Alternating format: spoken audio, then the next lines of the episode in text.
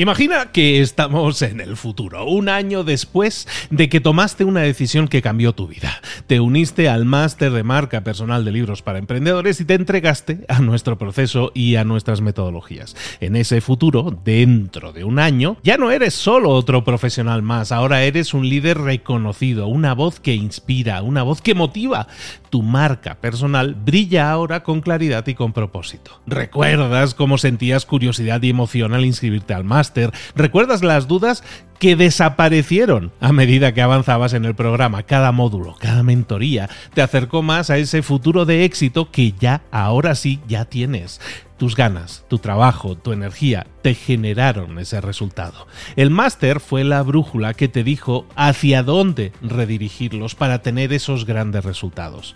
Mira ahora todo lo que has logrado, un año después del máster. Tu red de contactos se ha expandido, tus ingresos han aumentado y lo más importante, te sientes ahora una persona realizada y segura en su camino. Impactas y transformas la vida de otros muchos. Has iniciado una cadena de favores que va a seguir creciendo cada vez más. Y apenas hace un año que iniciaste el máster.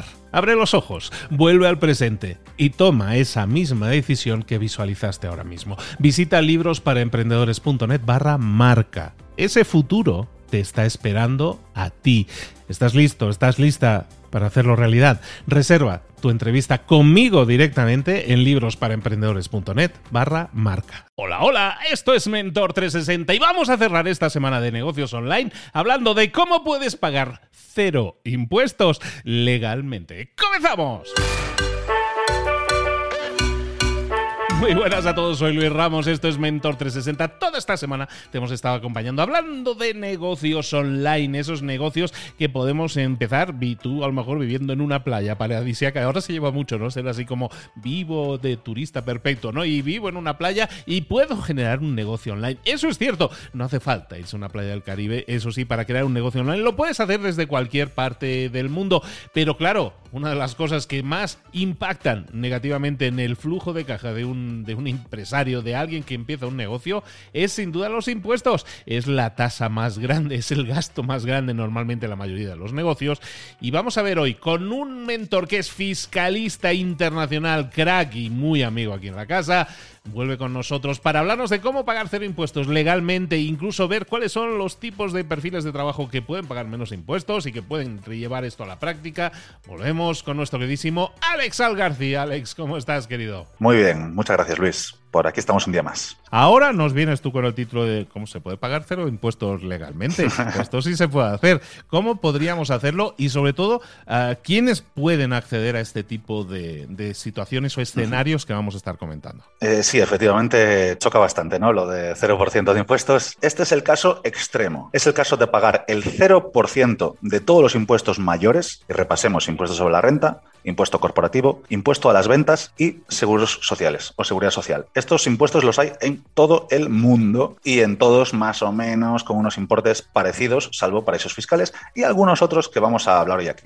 Entonces, ¿cómo es esto posible? De pagar 0% de impuestos y encima de forma 100% legal. Ni un solo decimal de ilegalidad o de grisura, vamos a decir. Es 100% legal. Bueno, pues como estamos hablando de riesgo cero y ilusión máxima, tenía que haber una contrapartida, tenía que haber una parte a priori mala, que es el sacrificio personal. Es decir, vamos a, a, a establecer una máxima para decir que la piedra angular el punto más importante, la parte fundamental de toda estrategia de optimización fiscal internacional es la residencia fiscal, es decir, donde vive la persona, donde pasa más de la mitad del año, más de 183 días al año. Ese punto, ese aspecto va a determinar en una estrategia bien construida que esa persona pueda acceder a un 0% de impuestos a la renta, de impuesto corporativo, de seguros sociales y de impuestos sobre ventas de forma 100% legal, por chocante que suene.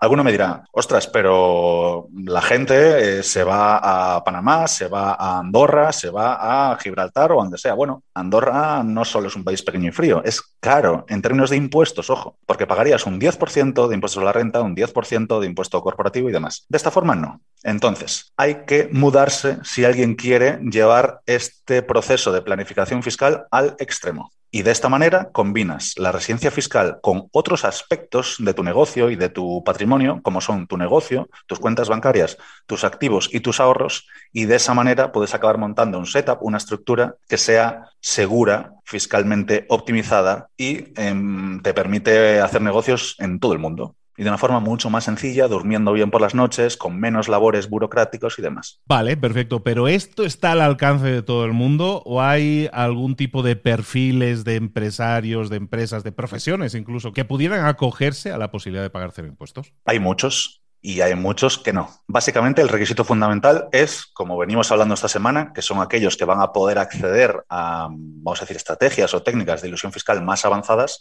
son aquellos que puedan prestar sus servicios de forma remota. Quien dice servicios dice que gane dinero en general de forma remota. Y para abrir un poco la, mente de la gente y las perspectivas y que vean que este es un espectro amplio y que no son los nómadas digitales, que son copywriters y videomakers, en realidad hay muchas, muchas, muchas opciones o muchas profesiones o muchas formas de ganar dinero que permiten acceder a esto que estamos hablando hoy aquí. Os pongo un montón de ejemplos. Si tienes un e-commerce, por ejemplo, por ir de lo más típico a lo menos típico, tanto si es propio como si haces dropshipping, como si haces Amazon FBA, va a caber. Si haces formación online, tienes una academia digital, infoproductos, ebooks, va a caber.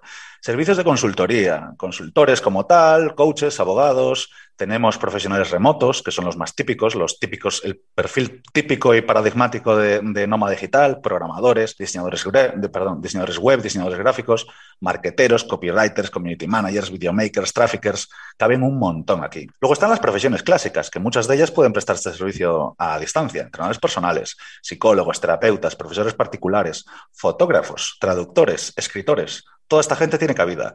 Pero incluso desde la pandemia, que se popularizó tanto el trabajo remoto, los típicos salaryman, los, trabajadores corporate, también pueden hacer esto, sobre todo desde que las empresas han abierto, han abierto un poco la mano, permitiendo el trabajo remoto, personas, personal de administración, de finanzas, recruiters, controllers, y luego ya todo el mundo de las redes, youtubers, streamers, bloggers, influencers, organizadores de eventos, de viajes, inmobiliarias, asistentes virtuales, gente que gana dinero con marketing de afiliados, comisionistas, inversores en bolsa, en fondos, en trading, inversores cripto, ganen el dinero como lo ganen, holdeando, con ingresos pasivos, con trading, da igual. Pequeñas empresas descentralizadas, empresas que trabajan con un equipo eh, de autónomos en distintas partes del mundo, también van a poder acceder. Socios de empresas, aunque sean empresas de alta presión fiscal, si tú cobras vía dividendos, puedes estar en cualquier parte del mundo, puedes acceder a impuestos cero. Tienes beneficiarios de herencias, que en algunos países puede ser muy gravoso heredar, beneficiarios de royalties, gente que tenga derechos de imagen de cualquier tipo, derechos de propiedad intelectual por los que gane dinero. Y por último, jubilados que es un último tipo de persona que también puede tener acceso a, esta estructura. Básicamente un montón de gente. un montón de gente. De hecho, me he quedado sin, me he quedado sin saliva. Voy a beber agua. en resumen, un montón de gente. O sea, lo que estamos hablando, fijaros, es que para que tengamos el contexto de lo que estamos hablando aquí es cualquier persona que haga cualquiera de estas profesiones que hemos estado diciendo, que entrega sus servicios y que lo pueda hacer de forma remota, se puede acoger a una configuración por la cual pague cero impuestos de forma legal. Entonces, dejemos que eso llegue de que eso llegue y que cale.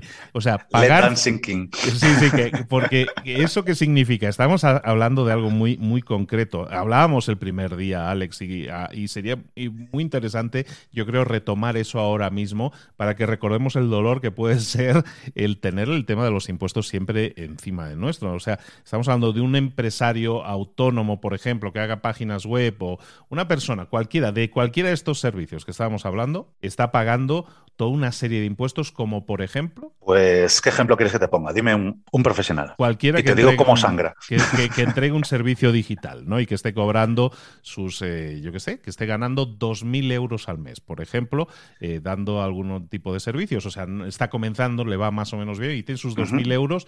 Y entonces, claro, 2.000 euros a principio, en principio como ingreso suena muy bien, pero luego, ¿qué, ¿qué, qué, es lo que le llega a esa persona? Bueno, eso es el ingreso bruto. Mira, te pongo el ejemplo de una, de una consulta que tuve la semana pasada de una chica que presta con, eh, terapia online, es, psicóloga y presta servicios online y gana por ahí. Bueno, gana, factura por ahí, ingresa, por ahí.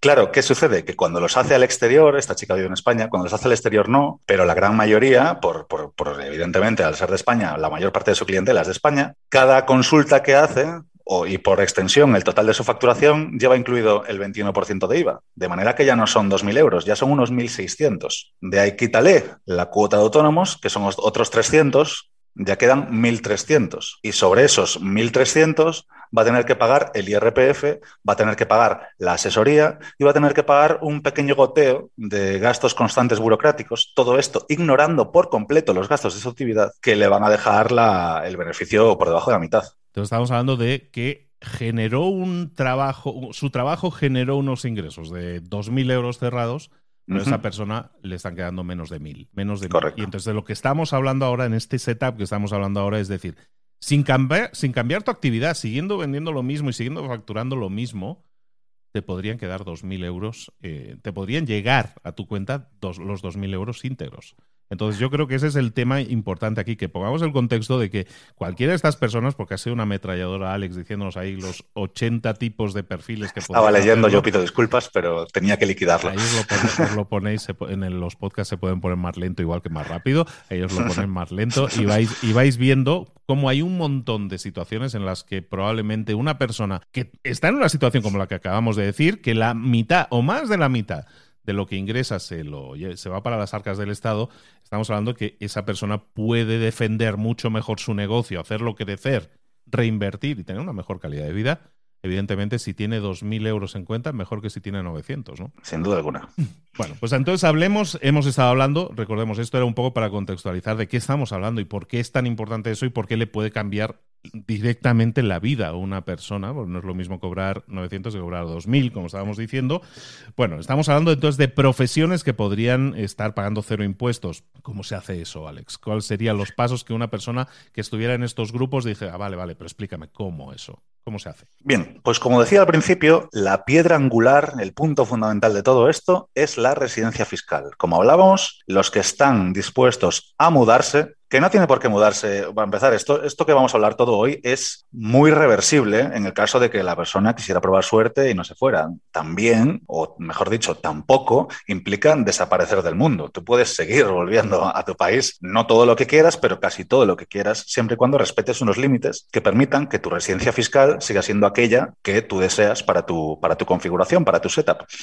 Entonces, lo que podemos hacer aquí es una división de países por sistemas fiscales. Entonces, podemos distinguir cinco o seis tipos de sistemas fiscales diferentes. Los dos primeros de los que voy a hablar son los típicos, en los que, bajo los que estamos prácticamente todos, que son la tributación por residencia, sistema fiscal número uno, tributación por residencia.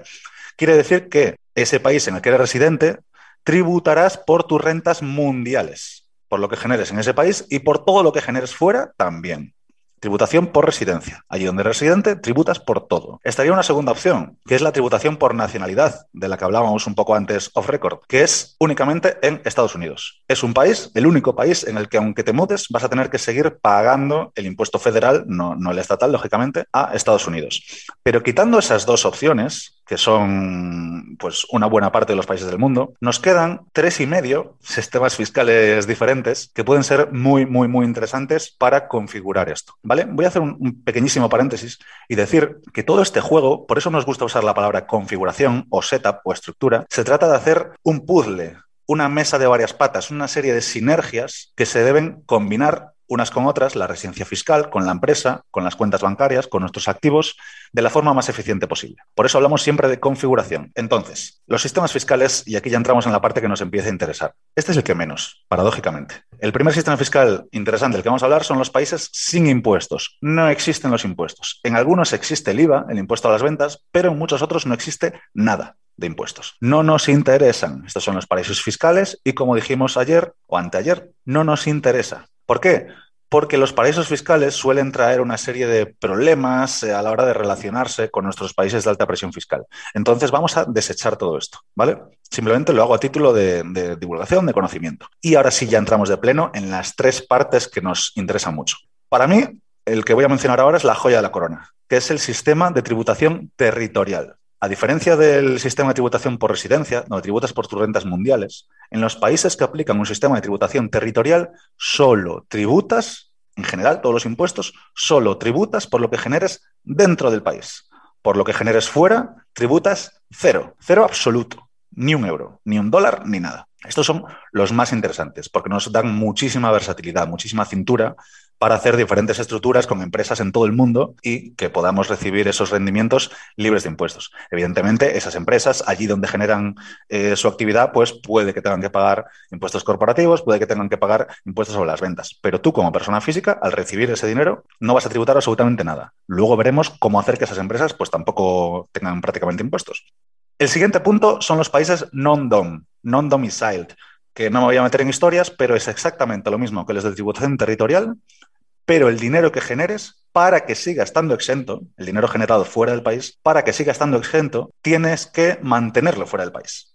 En el momento en el que lo introduces, tributas, pero si no lo introduces, no tributas. Y esto es muy fácil de hoy en día, con todas las cuentas bancarias extranjeras y demás, esto es facilísimo de, mantener y que puedas vivir en un país de non-dom de forma completamente libre de impuestos. Y luego, por eso a veces hablé de medio, de tres sistemas y medio, tenemos muchos programas especiales, que estos son los grandes desconocidos. Esto significa que el país tiene un sistema de tributación normalmente por residencia, que es cero interesante, pero tienen, bajo algunas circunstancias, en cada país las suyas, algunos beneficios específicos durante un tiempo limitado. Vale, y ahora os voy a decir qué países son cada uno de ellos. Pero quería hacer una, bueno, una pausita, meter una cosa aquí, porque hay gente que está tan quemada, está tan hasta, los, hasta las narices de los impuestos, que se fija solamente en eso y busca aquel país donde menos impuestos se pagan y pierde, pierde de vista o pierde perspectiva de lo que debería ser su vida. Y aquí hay que tener en cuenta otros factores, que no todos son los impuestos. Hay que pensar en los estándares de vida. No es lo mismo ganar 3.000 dólares al mes en Panamá que ganarlos en Suiza. Nos importa el sistema político, nos importa la situación económica, nos importa la mentalidad y cultura. Al final, si vas a estar en un país en el que no estás cómodo, pues ¿para qué quieres el dinero extra? Si no estás disfrutando de la vida, si tus hijos a lo mejor no tienen acceso a un colegio bueno, lo que sea. Después, accesibilidad. Mucha gente habla de Georgia o de otros países que están súper bien en términos fiscales, pero cada vez que quieres entrar o salir del país tienes que hacer siete saltos de avión. Entonces, bueno, hay un montón de, factores a tener en cuenta. Por decir alguno más, el clima para mí es vital, por ejemplo, la seguridad. Hay muchos criptolovers que se van a El Salvador, pero es uno de los países más peligrosos del mundo. Entonces, eh, hay, que, hay que intentar medir bien todo esto. Pero bueno, lo que quiere escuchar la gente, que son muy bien estos sistemas fiscales, pero ¿qué países son de cada uno de estos? Pues vamos a hablar de los interesantes solo, evidentemente. Despachamos los sin impuestos, que son los Mónaco, Bahamas, eh, Emiratos Árabes Unidos, Caimán, todo lo que suene raro, todo lo que suene a fraude fiscal, esos casi siempre van a ser paraísos fiscales que son países sin impuestos. Pero los interesantes, los chulos, que son los de, bajo mi punto de vista, los de tributación territorial, aquí sí que hay, aquí hay bastantes más. En Latinoamérica tenemos un montón. Tenemos Costa Rica, Panamá, Nicaragua, Guatemala, Bolivia, República Dominicana, Uruguay, Paraguay, que tengo un amigo que se acaba de ir eh, para Paraguay y igual que este ejemplo que poníamos, literalmente pasa a quedarse con el doble de dinero neto al final del que se quedaba antes. Tenemos Belice y luego en otra parte del mundo tenemos Malasia, que también está llenándose de, occidentales, Filipinas, Taiwán, todos estos países. Pasamos a los non-DOM, que como decíamos son como tributación territorial, pero no puedes introducir los beneficios en el país si es que quieres que se mantengan libres de impuestos. Y esto le va a chocar mucho a la gente, la verdad. Porque ¿sabes qué países tenemos non-DOM? Los más típicos, los más grandes. O sea, países donde tú puedes irte a vivir a ellos y pagar 0% de impuestos. ¿Cuáles serían? El Reino Unido, por ejemplo. Puedes vivir en Inglaterra al 0% de impuestos, Irlanda, Malta o incluso en la otra punta del mundo, por, por dar opciones, Tailandia. Entonces, tú puedes vivir en Londres, que se percibe como una de las ciudades primer mundo europeas. Total, primer mundo total, claro. Pues, pues es un sistema non-dom. Entonces, mientras no seas inglés, que si eres inglés no podrás hacerlo, evidentemente, vas a poder durante bastantes años vivir libre de impuestos en Londres, que es el caso de, pues yo estudié, yo estudié en Londres eh, y, estaba eso lleno de indios, de árabes, de personas de Latinoamérica, de todo tipo de gente de esquinas del mundo, un montón de rusos, un montón, aunque ahora ya no tantos, y toda esa gente eh, no pagaba impuestos, pagaba impuestos al consumir, pero no pagaba impuestos al ganar dinero. Entonces esto es muy curioso, es un gran desconocido para la gente. Y en el siguiente punto también le va a chocar a, le va a chocar a más de uno. Yo me río porque, porque me imagino en el oyente las caras que suele poner la gente cuando le cuentas esto tomando un café.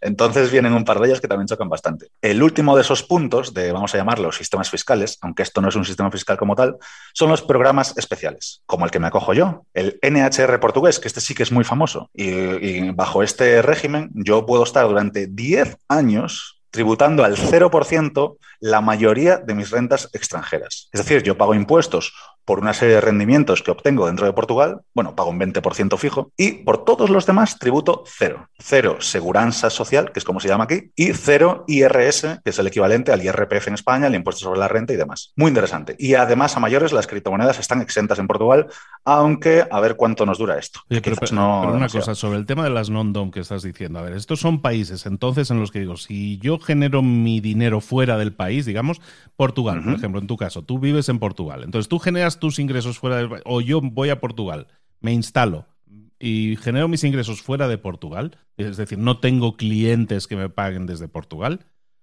Eso de que yo no pueda mm, entrar el dinero al país, ¿eso cómo funcionaría? Es decir, si yo no tengo dinero no puedo vivir o, puedo utilizar las tarjetas o cómo funcionaría.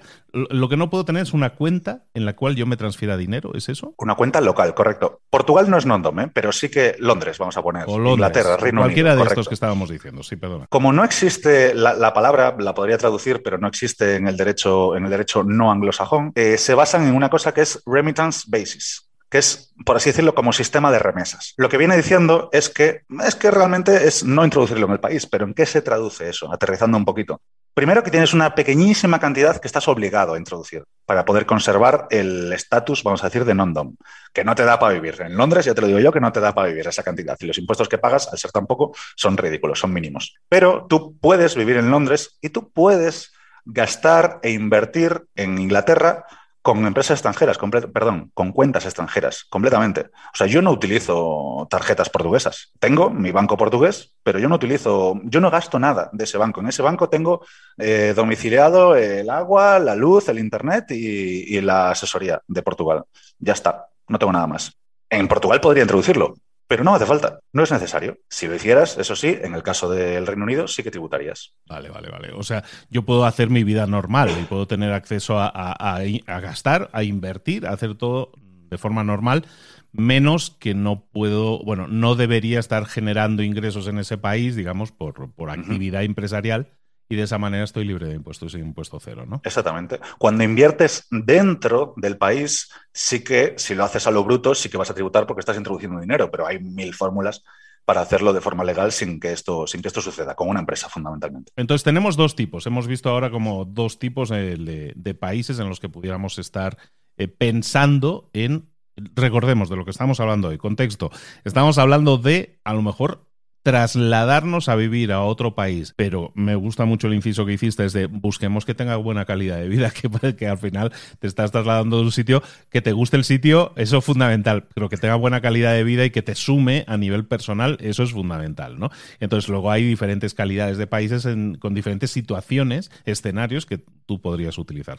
¿Qué más? Eh, es que, es de, que de hecho, en ese punto del que me estás hablando, perdón por interrumpirte, pero es que vi el hueco y dije, esta es la mía, no es solo, o sea, Portugal es el famoso. La gente tiene la concepción de que España es un infierno fiscal y no le falta razón, la verdad. Pero no es España en particular. España es un ejemplo especialmente hiriente, pero esto sucede en prácticamente toda la OCDE, o sea, toda Occidente, o a decir, toda Europa, Norteamérica y Sudamérica. Sin embargo, igual que Portugal es un infierno fiscal para los portugueses, pero para mí es una maravilla, España es un infierno fiscal para los españoles, pero puede ser una maravilla si te acoges a la ley Beckham, por ejemplo, que es una de las varias opciones. Aquí la ilusión va en función de conocimiento, no de posibilidades. Con la ley Beckham tú puedes tributar por todo lo que generes dentro de España al 24%, bueno, hasta 600.000 euros, pero bendito problema, y al 0% por lo que generes fuera, viviendo en España durante seis años. Esto es brutal y muy poca gente lo sabe. Otra opción en España, Canarias, pero esto es a nivel empresarial. Tú en Canarias, y de hecho hablaremos dentro de un momentito de eso, puedes pagar el 4% de impuesto de sociedades, impuesto corporativo. Y si ya utilizas todos los beneficios fiscales que te, ofrece, que te ofrecen las islas, puedes llegar al 0,4%, de forma 100% legal. Te lo ofrece la ley. Sin embargo, esto no se conoce. Programas como este tenemos también en Chipre, en Italia, en Chile también tenemos hay muchas, muchas opciones. Lo que pasa que, bueno, son grandes desconocidos y el problema es que la Fiscalía Internacional es tan, tan, tan, tan amplia que, tú cuando le preguntas a un asesor fiscal sabe de lo suyo, porque su campo ya de por sí va a ser lo suficientemente extenso como para que, para que requiera esa especialización. Pero sí que a veces es interesante tener una visión de conjunto para ver el amalgama enorme de posibilidades que tiene todo esto. Recordemos, hemos hablado en primera instancia de profesiones que se podrían estar acogiendo, personas que tienen una actividad profesional que se podrían estar acogiendo a ello. Ahora estamos hablando de posibles residencias fiscales, de posibles cambios en los cuales yo me estoy trasladando físicamente y eso automáticamente me puede estar generando hasta un 0% en pago de impuestos. Seguimos. Bueno, voy a hacer un, inciso que a veces yo no me doy del todo cuenta cuando me puedo poner técnico o cuando sobreentiendo que el oyente está, está sabiendo exactamente de lo que hablo. Y como hay muchos términos que son confusos, quiero hacer una pequeña puntualización. Residencia fiscal no es lo mismo en cierto modo, ni parecido que permiso de residencia. Vale, es muy importante distinguir esto. La residencia fiscal, como bien dice su nombre, tiene implicaciones fiscales y solo puedes tener una, allí donde pasas más de 183 días, salvo alguna excepción, y el permiso de residencia es simple y llanamente una autorización para entrar y permanecer en el país. Y permisos de residencia puedes tener tantos como seas capaz de conseguir, y de hecho cuantos más mejor. Pero esa distinción, que habrá personas que digan, ostras, yo tengo permiso de residencia, no, no vamos por ahí. Eso no tiene una connotación fiscal, vamos a decir. Perfecto. Un tema que estabas diciendo ahora, que, que a lo mejor no hemos hecho el hincapié suficiente, también me estaba viniendo a la cabeza, es el de los 183 días. Es decir, a lo mejor tú en el caso de que tú estés en España y estés diciendo, oye, pues a lo mejor me tengo que trasladar a vivir, es que ya me voy a vivir a otro país. Sí, pero puede ser solo fundamentalmente seis meses y un día al año, ¿no? O sea, poco más de seis meses al año. Entonces, e, eso quiere decir que puedes vivir el resto, de, el resto del año lo puedes vivir en España. Que eso, para algunos, yo me acuerdo de alguna vez, algún amigo me decía, yo vivo el verano perpetuo, tú.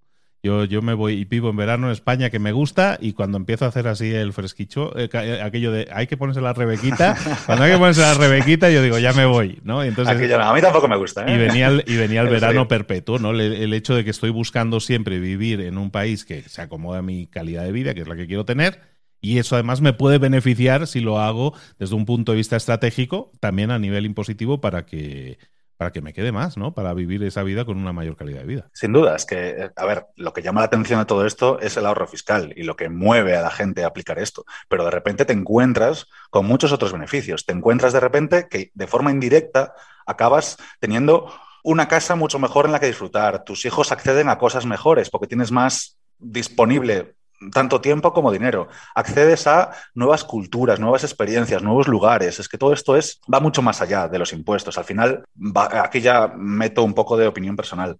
Los impuestos, en última instancia, son dinero. Y el dinero, aunque la gente lo persiga, no es un fin en sí mismo, o no debería serlo. Para mí es un medio para un fin. Y el dinero, para mí, es libertad. Con dinero puedes acceder a un montón de cosas que no puedes acceder sin dinero. O sea, es una cuestión de que los impuestos, el, ahorrarte esa burrada, con perdón, de impuestos que pagamos, te dan acceso a una mucho mejor vida. No se trata de comprarse un Lambo ni un chale de lujo. Se trata de que puedes tener una mucho mejor vida, más libre, más tranquila, con menos estrés y dormir mejor por las noches. Vale. Y esto a nivel eh, del día a día, esto, Alex, ¿cómo, ¿cómo lo vamos a gestionar? O sea, vale, yo me he decidido que eso que me ha explicado lo de Londres más sonado bien, o lo de Chipre que tiene playas más sonado bien. Vale, entonces, ¿Cuál sería el, paso aterrizado de cómo va a funcionar eso? ¿Cómo eh, los movimientos de dinero, cómo pago, cómo emito facturas, todo eso, cómo funciona? Bueno, pues como una empresa. Sí que es cierto, sí que es cierto que la empresa, o mejor dicho, la jurisdicción que elijas para tu empresa va a depender de dónde esté tu residencia fiscal, o mejor dicho, de qué régimen fiscal tengas, si es tributación territorial, si es un sistema especial, todo este tipo de cuestiones. Y bueno, como hablamos ayer, hay posibilidades para facturar sin alta, especialmente cuando estás en cualquiera de estos países que, que no van a fiscalizar tus rentas extranjeras. Pero yo quiero hacer aquí un apunte importante, que es que hay ciertas empresas extranjeras que son tan baratas, tan sencillas y tan poco demandantes en términos de burocracia y de contabilidad que no merece la pena.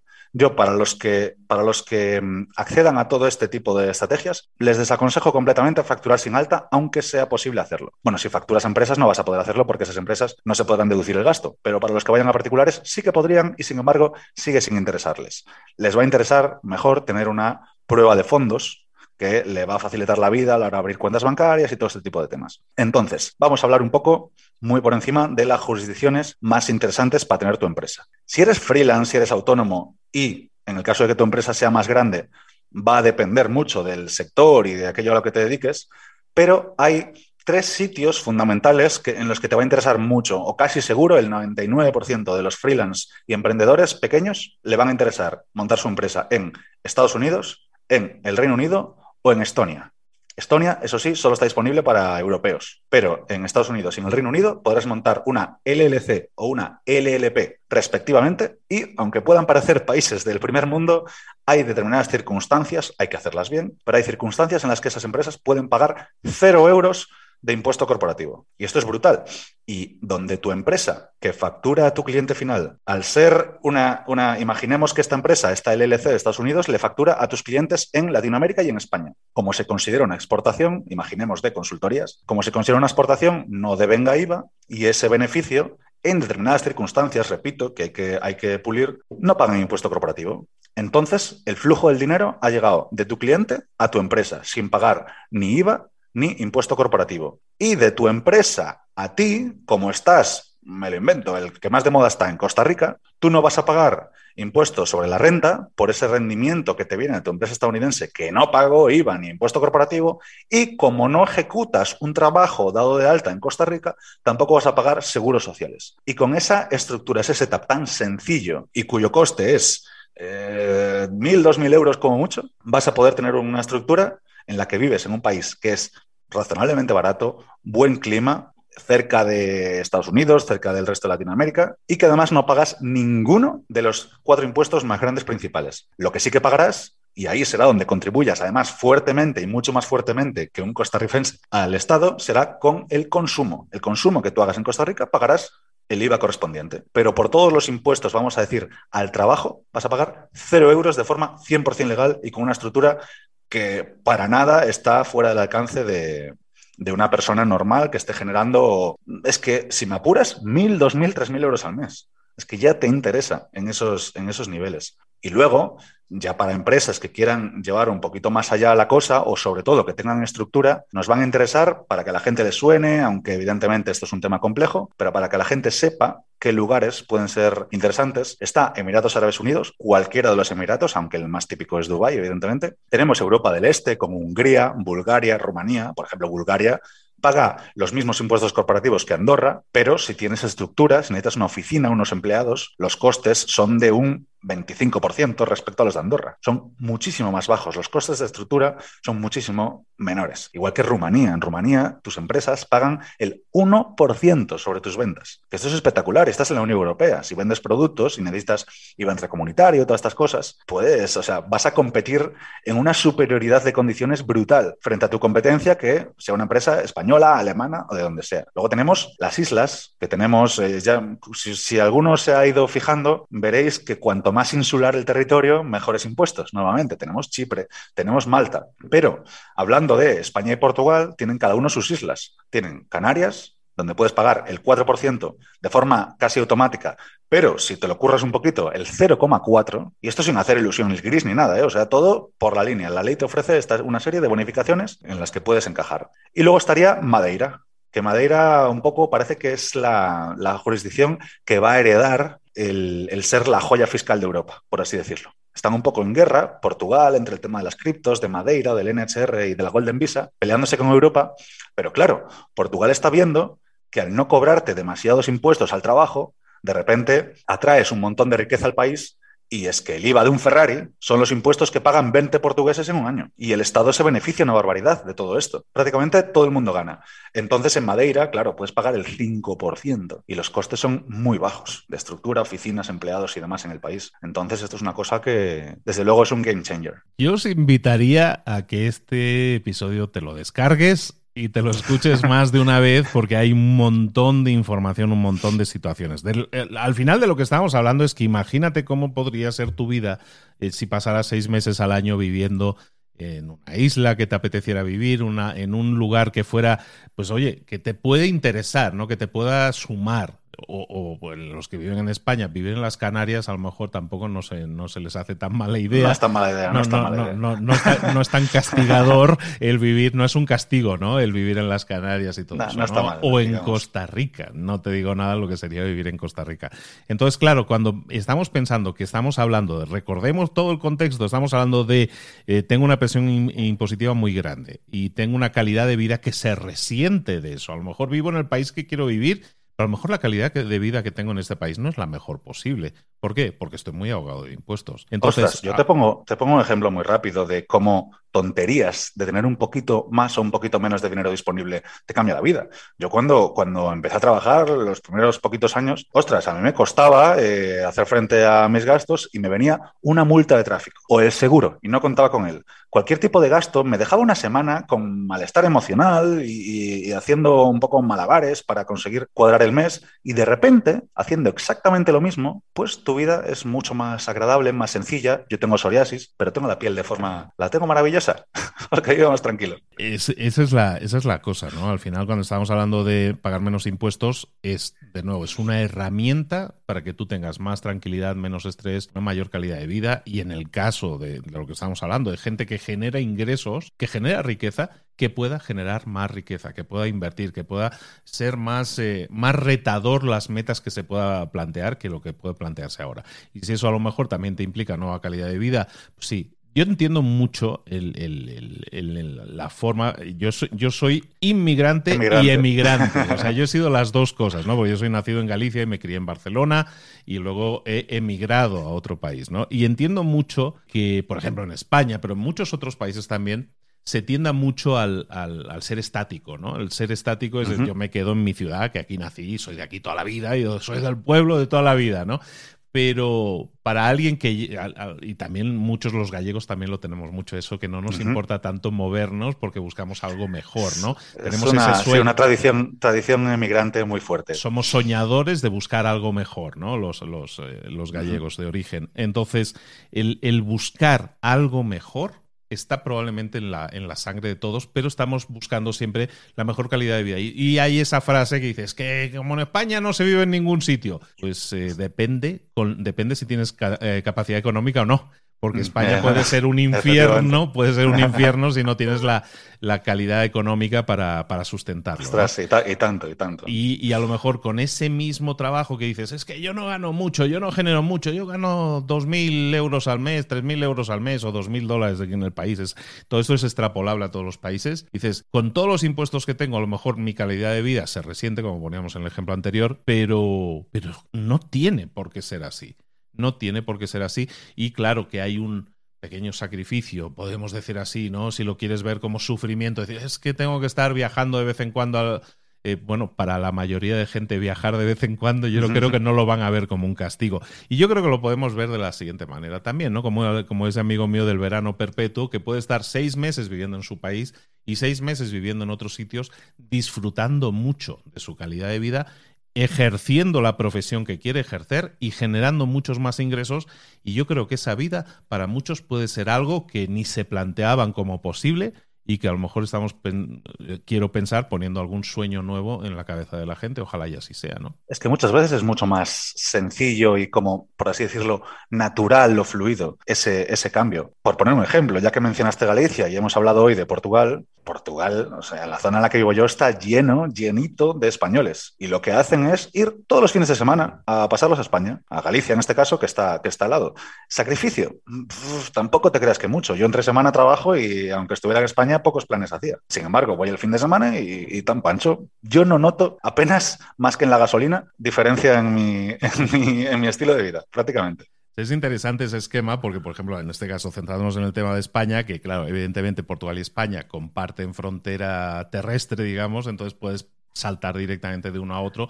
Y, y, ese esquema me gusta mucho como ejemplo, ¿no?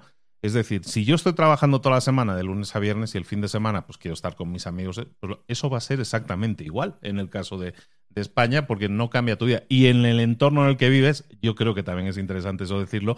Tú dices, es que, me decía una amiga, o sea, es que Portugal, pero ¿y lo del idioma para las niñas y todo? Pues vais a estar en una colonia española, básicamente. o americana. Vais a estar en una o británica. Claro. Entonces, es que te bajas al Algarve, te bajas al Algarve y las señales de tráfico, los menús de los restaurantes y todo, no en las zonas así super guiris, sino en general, está en inglés. Está en inglés, es, una, es que eso es espectacular. Y además el mundo está cambiando muy rápido y esto cada vez es mayor o más exagerado este efecto.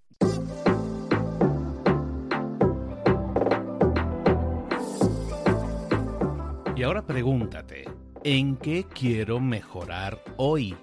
No intentes hacerlo todo de golpe, todo en un día. Piensa, ¿Cuál es el primer paso que puedes dar ahora mismo? En este momento, quizás. A lo mejor te lleva dos minutos hacerlo. Si es así, ¿por qué no empezar a hacerlo ahora? ¿Por qué no empezar a hacerlo ya, en este momento? Ahora. Cierra los ojos. Respira hondo y repite, sé lo que tengo que hacer. Sé cuál es el siguiente paso. Voy a darlo en este momento. Piénsalo, siéntelo y hazlo.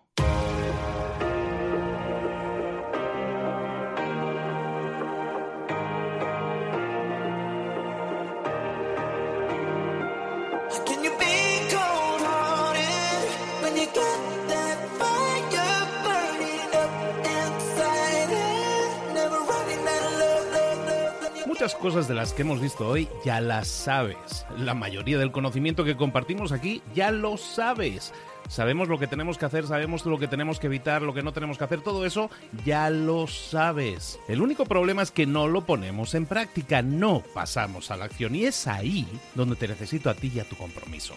Si una sola de las ideas que hemos comentado hoy resuena en ti, te llama a ponerla en práctica, entonces, define el paso más pequeño posible, el gesto más mínimo, y hazlo ahora mismo.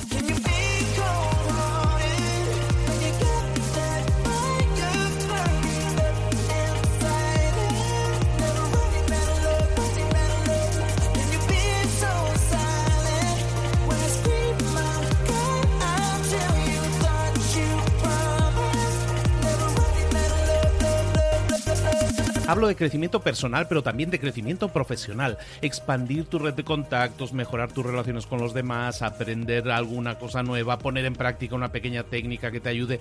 Todo suma, pero solo suma si lo pones en práctica. No si piensas en ponerlo en práctica. Pensar en ponerlo en práctica no sirve, tienes que ponerlo en práctica, pasar a la acción.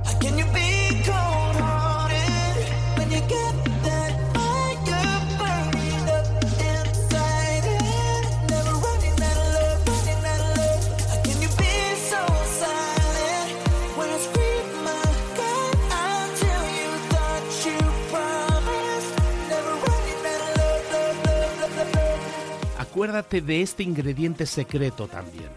El ingrediente secreto es la actitud. Tu actitud. Tu actitud transmite. Si sales a la calle con ganas, la gente lo va a notar.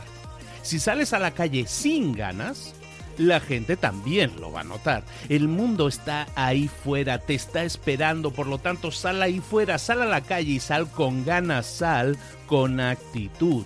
No esperes a mañana, ya sabes lo que tienes que hacer y ya sabes que lo puedes hacer hoy. No veas pasar la vida, vive la vida. Tienes las mismas 24 horas que tienen los demás, haz que valgan la pena. Entrega en estas próximas 24 horas tu mejor versión. Te esperamos aquí mañana para continuar creciendo. Te esperamos aquí mañana con más mentores, pero el día de hoy está completito delante de ti. Así que ponte en pie pisa fuerte, respira hondo, sal ahí fuera y conquista tu día. ¿Eres un coach, consultor, emprendedor digital o un profesional independiente? Apasionado por tu área de conocimiento, te presento entonces mi máster de marca personal. Es un viaje transformador de seis meses diseñado para ti y que lleva ya más de 10 ediciones funcionando y ayudando a cientos de profesionales como tú a destacar, a sobresalir, a convertirse en referentes. En el máster de marca personal vas a aprender a construir y escalar tu propia marca personal, convirtiéndote en esa voz líder en tu sector mientras construyes además más un negocio sólido y rentable. Como Celia, por ejemplo, que pudo dejar su trabajo a tiempo completo para dedicarse a su pasión, las finanzas, y ahora lidera una escuela con miles de alumnos a los que ayuda a transformar sus finanzas y factura además 6 y 7 cifras y tiene millones de seguidores. Gracias al máster, su sueño pasó de ser una idea a una realidad rentable y reconocida. Este es el momento de que tú también dejes tu huella, de influir y de vivir por fin de tu pasión. Visita librosparaemprendedores.net barra marca y únete a una élite de profesionales que ya están cambiando sus vidas. Reserva tu entrevista conmigo directamente en librosparaemprendedores.net barra marca.